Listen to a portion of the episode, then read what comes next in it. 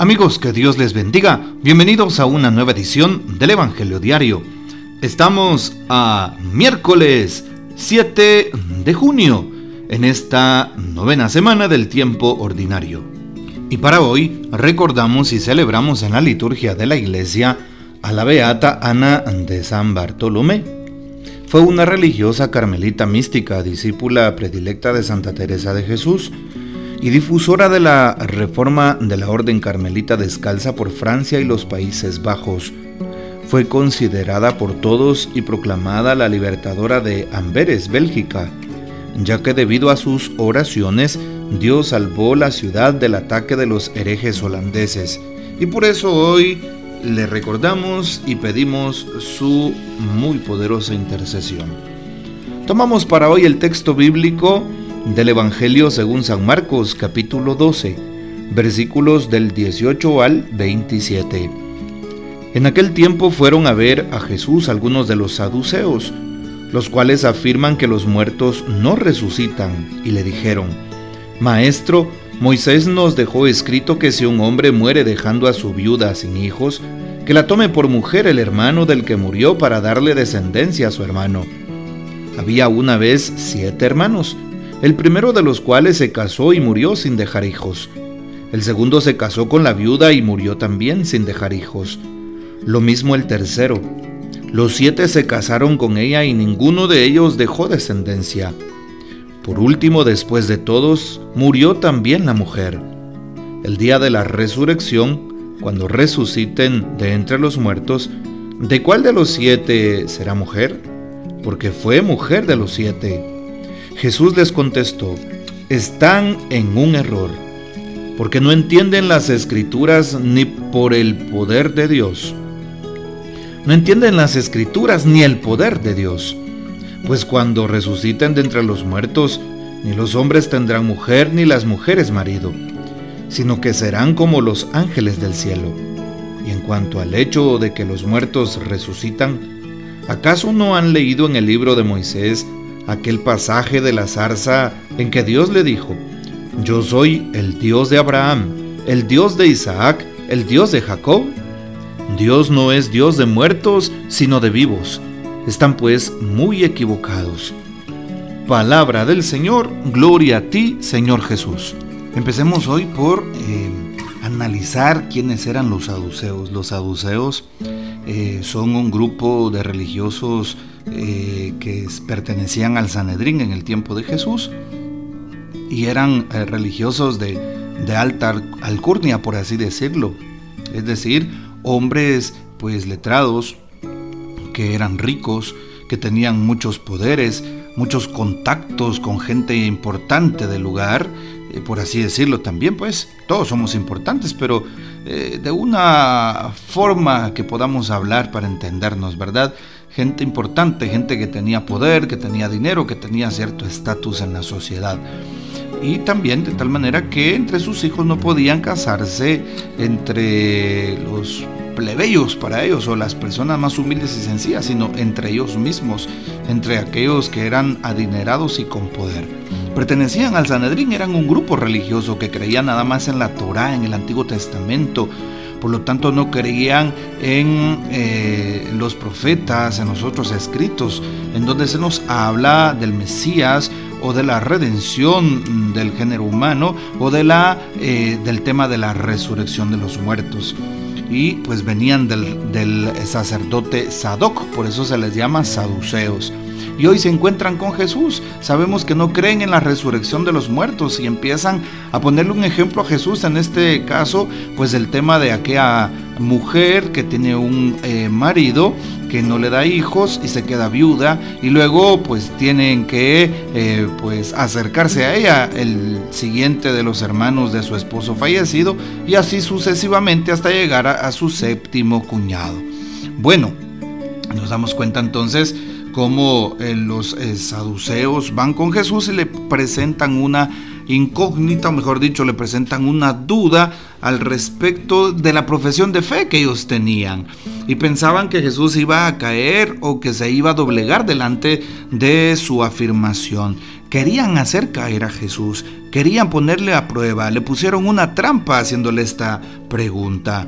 Y llama la atención porque eh, el, tema central es la ley del levirato. ¿Qué significa la palabra levirato? Levir, que significa el hermano del otro o pues honrar al hermano del otro.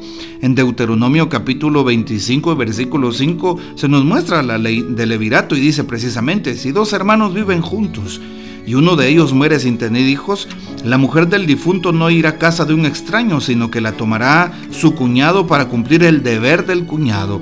El primer hijo que de ella tenga retomará el lugar y el nombre del, muerto, y así su nombre no se borrará de Israel. Y si se niega, aquel hombre pues será eh, pues rechazado por la sociedad frente a los ancianos del pueblo y pues eh, de esta manera le podrán llamar eh, pues a la familia, o mejor dicho, de esta manera deshonra a su familia. Bueno, esa era la ley del levirato. Y por eso la pregunta capciosa, la pregunta para ponerle una trampa o a prueba a Jesús fue la siguiente. ¿De quién de ellos era esposa si pasó por los siete hermanos? Y bueno, Jesús explica lo siguiente. Aquí Jesús corta, quita cualquier tipo de mentalidad, de ideología, de pensamiento sobre la falta de fe en la resurrección. Están completamente equivocados, les dice nuestro Señor Jesucristo. ¿Por qué?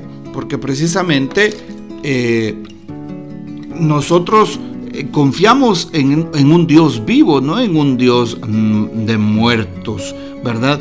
en un Dios que resucita y cuando resucitan los muertos, pues seremos todos como hermanos, les dice Jesús. No seremos marido y mujer. Por eso qué importante es saber que hoy Jesús aclara las cosas, ¿ya? Y esto nos da cabida para que en nuestra doctrina católica también hablemos abiertamente de este tema.